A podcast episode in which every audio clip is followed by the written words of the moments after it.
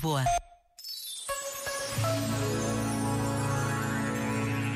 O desânimo é como um nevoeiro cerrado que parece que não vai levantar. Debaixo do nevoeiro, todo cuidado é pouco. Devagar, atento a todos os sinais, sem inovações, mas, sobretudo, com a certeza de que mais cedo ou mais tarde vai levantar.